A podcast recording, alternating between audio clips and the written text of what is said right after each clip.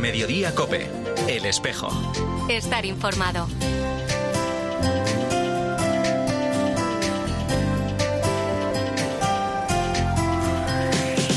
La una y 33 minutos, ¿qué tal? Bienvenidos al tiempo del espejo en Mediodía Cope en este 19 de mayo. A esta hora, como cada viernes, te cuento la actualidad de la Iglesia de Madrid. El saludo de Mario Alcudia.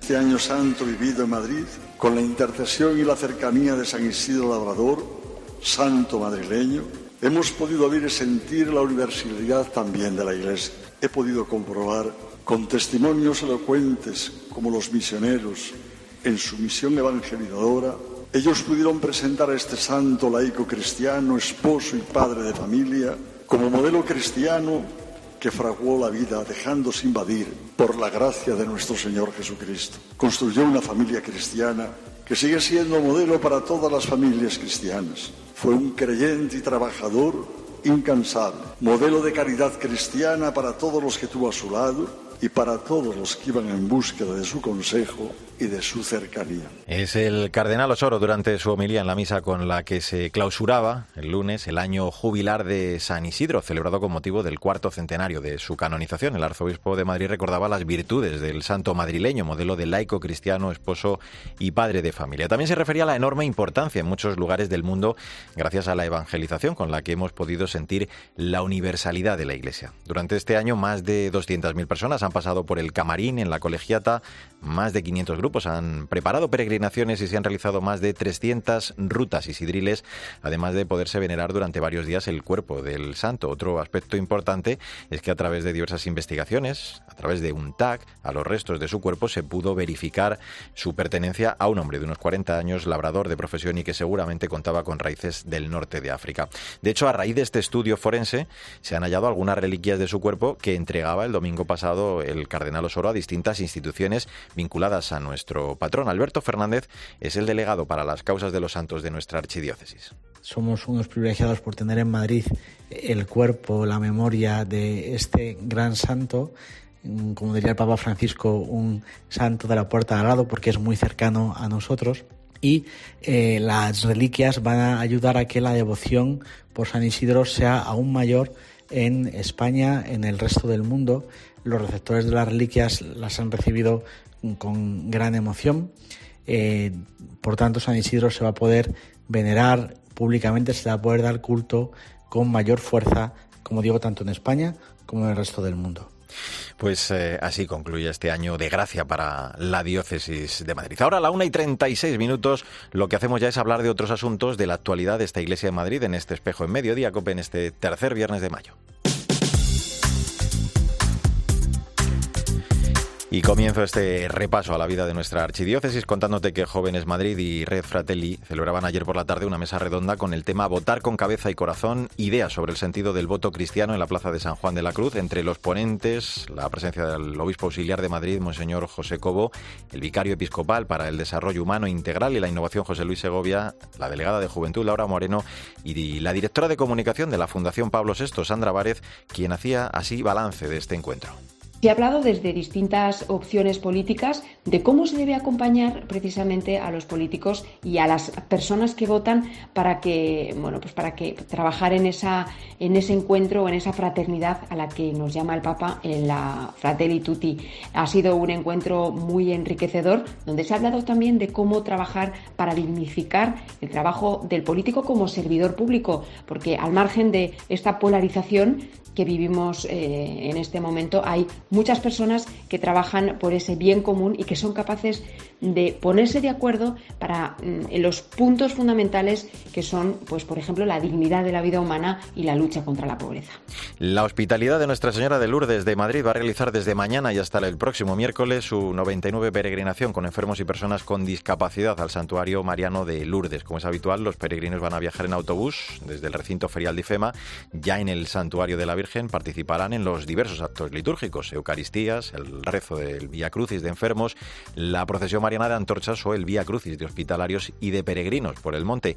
El arzobispo de Madrid les va a acompañar para celebrar con ellos la misa en la Gruta de la Virgen. Guillermo Cruz es el conciliario de esta hospitalidad.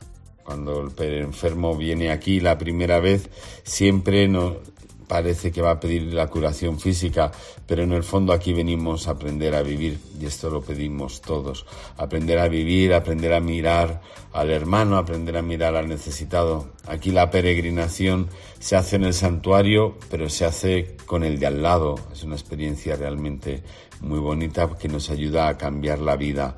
Por eso le pedimos al Señor y a nuestra Madre la Virgen que este modo de vivir y esta manera de aprender a vivir tan mariana lo llevemos en nuestro corazón y también lo pedimos para toda la diócesis. Más asuntos con motivo del 30 aniversario de la consagración de la Catedral de la Almudena que tuvo lugar el 15 de junio de 1993 por San Juan Pablo II. El Museo de la Catedral ha organizado un concurso de dibujo infantil. El objetivo es decorar el atrio de la catedral con la visión que tienen de este edificio los niños y niñas de Madrid. Un concurso dirigido a los menores de 3 a 11 años, tanto de colegios como de parroquias. Todos los dibujos se van a exponer luego en el atrio de la catedral desde el 11 hasta el 25 de junio. Maricruz Folgado es miembro del equipo educativo del Museo Catedral. Durante todo este curso, el equipo de educación ha preparado unos materiales para dar a conocer la catedral a los más pequeños. Se enviaron a los centros de Madrid dosieres con actividades en donde se explicaban las diferentes partes de una catedral. Este concurso supone el colofón a esta iniciativa y con estos dibujos queremos decorar el atrio de la catedral con la visión que tienen de este edificio los niños y niñas de Madrid. Y un apunte más, el cardenal Osoro titula su carta de esta semana Penetrados por la palabra de Dios como María, en la que nos recuerda que este mes de mayo nos da la gracia de poder contemplar más y mejor a la Virgen, a la que define como una persona excepcional. Nos invita también a descubrir que el sí de María a Dios ha de ser el sí también de la Iglesia, al tiempo que nos llama a reconocer la ternura de Dios, la participación en el amor que dio a María la fuerza para un sí sin reservas absoluto. Pues así hemos llegado a la 1 y 40 minutos. Enseguida vamos a hablar de la misa de envío a la misión que va a tener lugar el domingo en la Catedral de la Almudena. Enseguida vamos a hablar con un sacerdote que va a partir en misión a gentes nada menos que a Japón el 18 de junio. Le saludamos ya mismo en este espejo de Madrid, en medio de Acope. En Mediodía Cope, el espejo. Estar informado.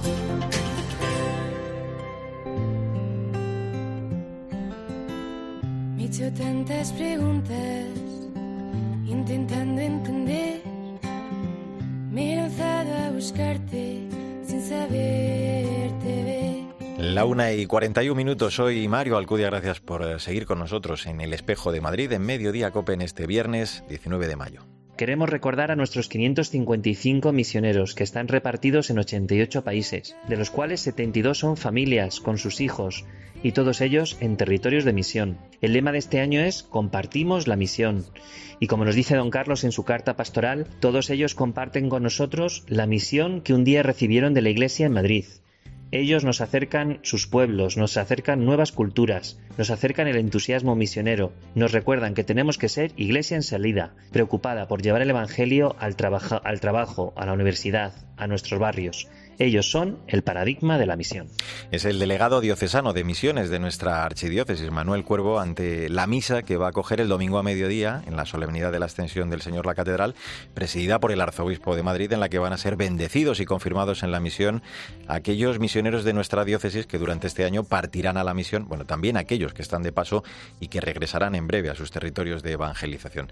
Verás, uno de esos sacerdotes que se va a unir a los 74 que se encuentran en misión agentes nada menos que a Japón es José Ramón Rubio Moldenauer. Va a marchar, digo, en casi un mes, el 18 de junio, un hecho que coincide además con el noveno año desde su ordenación sacerdotal. Pero mejor que contarte yo más cosas, se las preguntamos directamente a él. Hola José Ramón, ¿qué tal? Gracias por atendernos.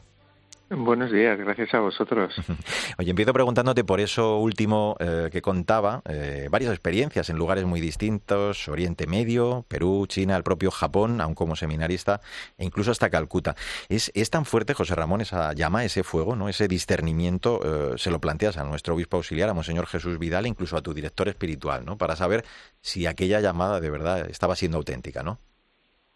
Así es. Eh, bueno, una cosa, en los nueve años que llevo siendo sacerdote, una cosa que agradezco a Dios es todo lo que he recibido y que no he pedido, ¿no? Yo no pedí estar en la parroquia en la que estoy, la recibí como un regalo, no pedí ser capellán del colegio del que soy y lo recibí como un regalo y tantas otras cosas que he ido recibiendo como un regalo y he intuido que, esto de la misión a docentes pues, era también un regalo que Dios me hacía y por eso lo discerní con mi director espiritual y luego obviamente también con, con el obispo. Mm.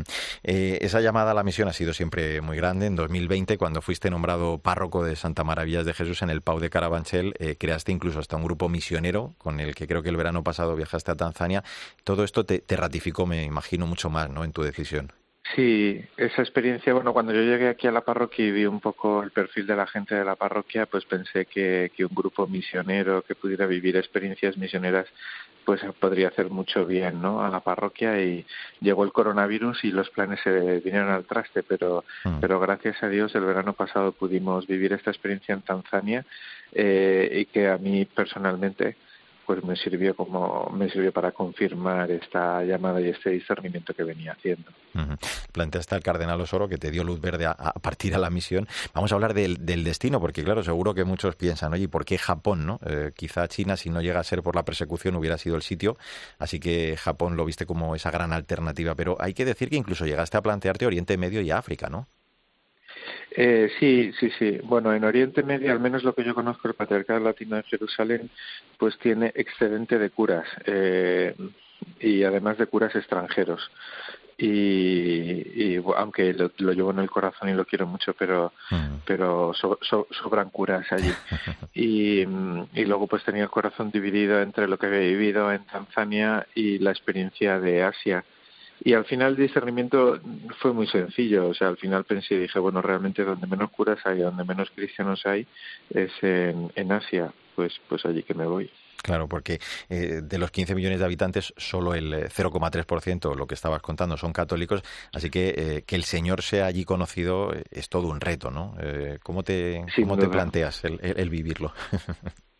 Pues mira, el, nuestro obispo don Carlos, una cosa que habla mucho, no solo a los curas, sino también a todos los fieles, es la necesidad de cambiar el chip y de descubrir que, pues, que hay que revitalizar la misión, que, que hay que salir, que a lo mejor la manera que tenemos de, de, ser sacerdotes o de ser cristianos eh, pues hace 50 años no es la misma que ahora.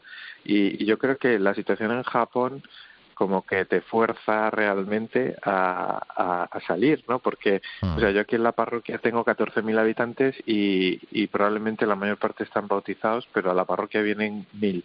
Y nada más que con atender a los mil, pues ya se me va la vida entera, no, no tengo posibilidad de atender a los otros 13.000, pero es que en, en Japón a lo mejor la parroquia tiene una población de 100.000 habitantes y realmente cristianos, cristianos, pues a lo mejor son 100.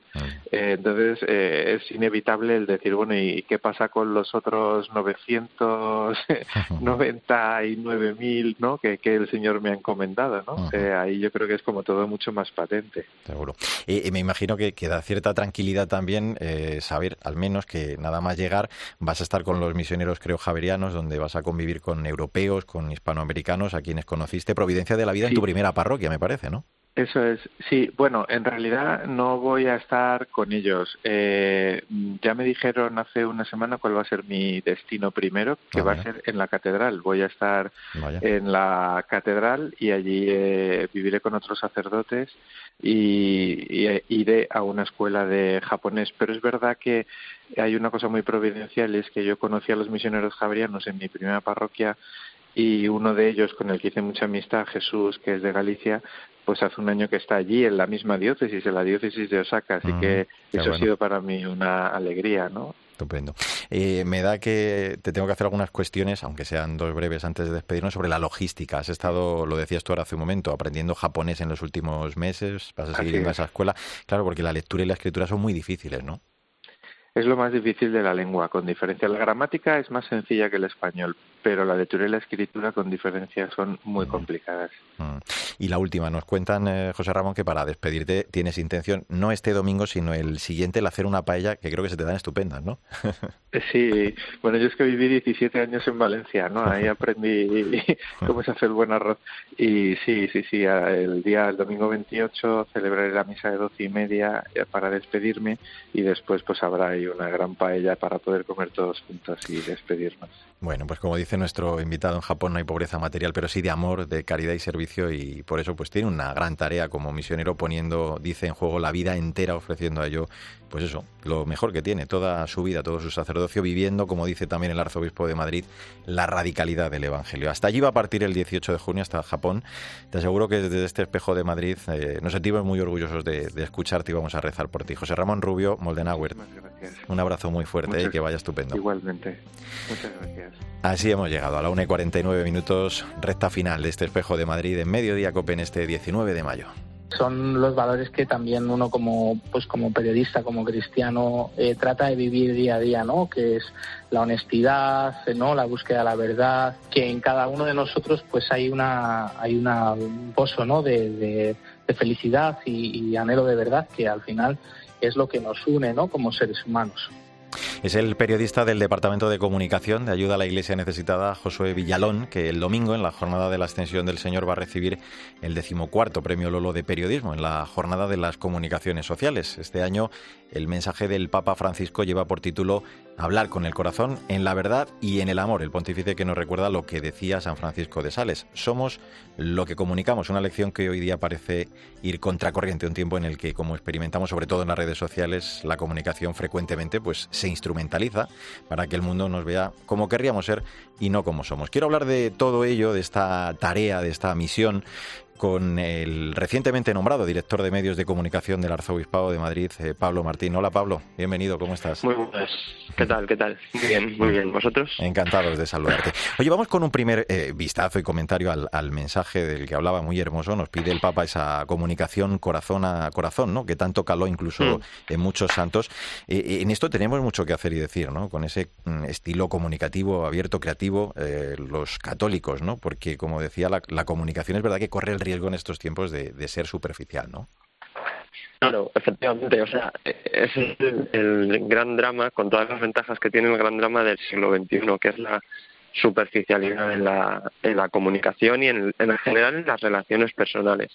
Yo creo que ahí es donde los periodistas, y en este caso especialmente los periodistas católicos, tenemos un gran reto, ser capaces de comunicar un mensaje que no es ni mucho menos superficial, sino más bien al contrario, es un, es un mensaje muy profundo, eh, muy potente, con muchos matices, con muchas eh, esquinas, o sea que en ese sentido. Uno de los eh, grandes objetivos para que la buena noticia llegue y cale mejor es que vaya acompañada ¿no? de testimonios concretos. En esto es verdad que la comunicación de la Iglesia, en la comunicación tenemos mucha suerte porque hay muchos testigos de esa buena noticia. Tú, aunque has llegado recientemente, decía, hasta Atalaya, desde donde eh, pues ahora seguro que divisas mejor todo esto, lo has constatado ya en la comunicación de la Iglesia también antes, creo que a través de la comunicación jesuita, ¿no? Claro, sí, sí. Yo, o sea, aunque yo llegaba ahora a la comunicación de la eh, de la diócesis de Madrid, eh, pues yo ya trabajaba en comunicación en el entorno de la Iglesia, en la Compañía de Jesús. Pues es verdad que, que es distinto, es diferente.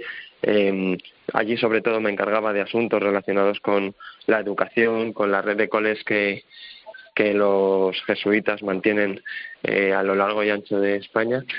Pero pero que entronca en, muchas cosas, ¿no? Con lo que mm. eh, tengo ahora mismo encargado, que es pues también comunicar, ¿no? El bien que hace la Iglesia y, dar visibilidad a todas esas cosas que a veces, bueno, pues que no se ven, ¿no? Y tratar de que estas tengan un impacto en la comunicación general. Habla el, Papa de abrir senderos que, permitan el diálogo y la reconciliación, allí donde, donde el odio y la enemistad eh, pues causan estragos, lo hace y lo dice, es verdad, en referencia a la guerra de Ucrania, pero llevándolo un poquito más a nuestro terreno, hablamos también de, esas redes sociales, ¿no? donde a veces pues se convierte en una, trinchera. Eh, yo me pregunto, Pablo, si esto a veces nos hace perder esa perspectiva ¿no? de que los protagonistas, pero también los receptores de la noticia son las personas y si tomáramos conciencia esto que dice Francisco nos ayudaría ¿no? a, desarmar la hostilidad que nos divide. Bueno, o sea, ahí los cristianos tenemos em, una responsabilidad especial. Eh, obviamente creo que esto es un tema de todos, saber estar en las redes sociales, en la comunicación de manera em, objetiva, o por lo menos honesta, también cariñosa, etcétera.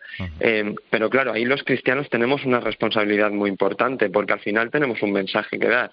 Por eso también ahí quizás los cristianos a veces tenemos que hacer un poco de eh, autoexploración ¿no? y examen para saber si lo que estamos comunicando en público, también poniéndonos en primera línea como cristianos, lo que estamos comunicando es la verdad, pero también la verdad con caridad y al revés, la caridad con verdad, porque tampoco se trata de dorar la píldora o de eh, esconder el mensaje, pero, pero que ese mensaje es tan potente, es tan bueno y es tan maravilloso que podemos contarlo siempre eh, tratando de tender puentes, ¿no? En vez de destruirlos. Y yo creo que ahí tenemos una responsabilidad muy grande y tenemos que ser muy conscientes de ello. Mm, totalmente. Oye, de una forma eh, muy directa, en lo que nuestro trabajo día a día es nuestro reto también, es que, el, que la labor de la Iglesia de Madrid sea bien conocida, sea bien comunicada, eh, aunque todavía es pronto y, bueno, pues estás conociendo esta realidad. ¿Cuáles son algunos, dirías, ya de lo que has podido ver de esos desafíos, de los retos, ¿no? Que, digo, ya comienzas a vislumbrar en, en esta comunicación de la Iglesia que peregrina en Madrid? Pues mira, la ventaja con la que parto es que, claro, que yo soy de Madrid y que también he vivido la iglesia en Madrid eh, desde bien pequeño, eh, en Getafe también, porque yo soy de Leganés, pero mm, entonces ya conocía cosas y, y, eso me ha permitido también entrar con un poco de carrerilla. Creo que tenemos un reto muy importante con, con las nuevas plataformas. Creo que la iglesia y Madrid en concreto también tiene que estar ahí en las nuevas plataformas, nuevos modos de comunicación, saber llegar eh, a la gente joven y no tan joven, porque aunque no nos lo creamos en TikTok, mm. también, también hay gente que no son chavales que bailan, sino gente que cuenta cosas, que, que explica, con la que aprendes. Em, y nosotros, los cristianos, institucional, pero también personalmente, creo que tenemos ahí otro de los grandes retos. Yo creo que la Iglesia en Madrid ahí, por suerte, tenemos mucho que aportar, pero también tenemos ese reto y ese camino que recorrer y que, y que implica también que los agentes de comunicación tenemos que estar atentos a las nuevas tendencias, formarnos en ellas, aprender a utilizar las herramientas y trabajar para que nuestro mensaje eh, de algún modo llegue en lo que hoy, sin duda, es un poco como lo de San Pablo, ¿no? El mercado de las ideas en, el, en el Ágora de Atenas. Eh, te hago la última muy brevemente. Eh, hablaba de estar en todas esas plataformas, eh, empleando, yo mm. creo, y entendía la creatividad. Está ayudando mucho en esto la figura del Papa Francisco, ¿no? Esa capacidad de comunicar, esa, esa oralidad también tan directa que tiene él, ¿no? Mm. Bueno, es que es impresionante porque el Papa Francisco ya tiene ochenta y muchos años y sin embargo es un hombre que aunque él mismo, y os lo dice él, no nos lo dice él, no gestiona en sus propias redes, sabe perfectamente de qué van las tendencias en comunicación de hoy. Eso significa que es, que es una llamada. Si vamos al mundo entero a hablar de algo tan importante como el Evangelio, eh, antes se hacía de dos en dos y caminando por los caminos y en las plazas, hoy tenemos Twitter, Instagram, TikTok, Twitch y todas las demás herramientas y hay que aprender a utilizarlas, no podemos quedarnos atrás, claro.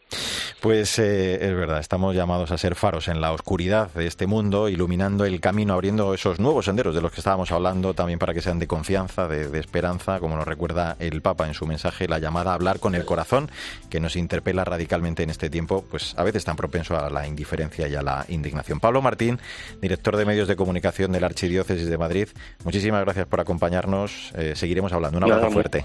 Muchísimas gracias a vosotros. Un abrazo enorme.